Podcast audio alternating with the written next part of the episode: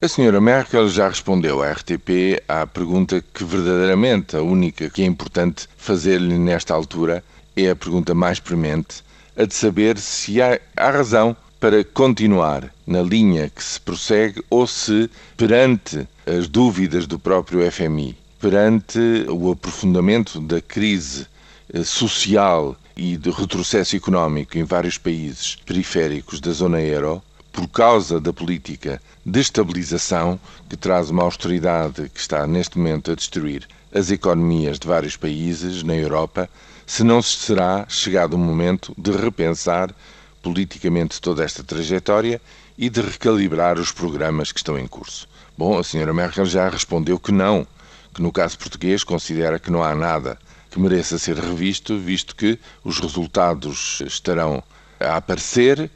a estabilização vai-se dando a pouco e pouco. No fundo, a senhora Merkel e a Alemanha é a força decisiva para manter este rumo, mas não é a única, evidentemente. A Comissão Europeia e o Banco Central Europeu pensam exatamente a mesma coisa.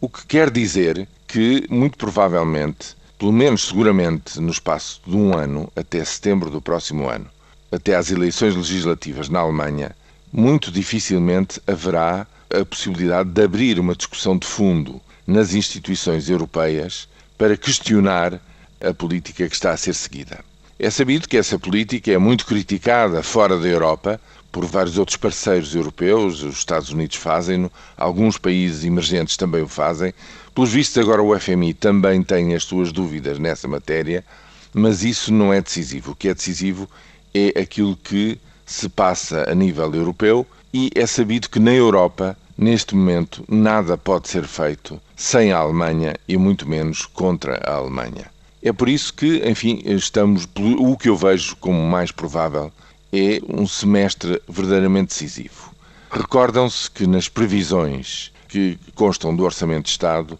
a viragem económica para um recomeço de crescimento passo a passo positivo se deve dar no fim do próximo primeiro trimestre de 2013. Se, entretanto, ao longo do próximo ano, na primeira metade, se for vendo que a realidade é outra, que uh, as contas públicas não melhoram, bem pelo contrário, pioram porque a economia continua a piorar, aí provavelmente, uh, digamos, este caminho será de novo posto em causa e haverá condições para uma crise política, porque nós vimos que imediatamente há um parceiro da coligação governamental que não está de alma e coração com este caminho, que é o CDS, porque também ele acha que é a altura de questionar tudo e discutir tudo politicamente.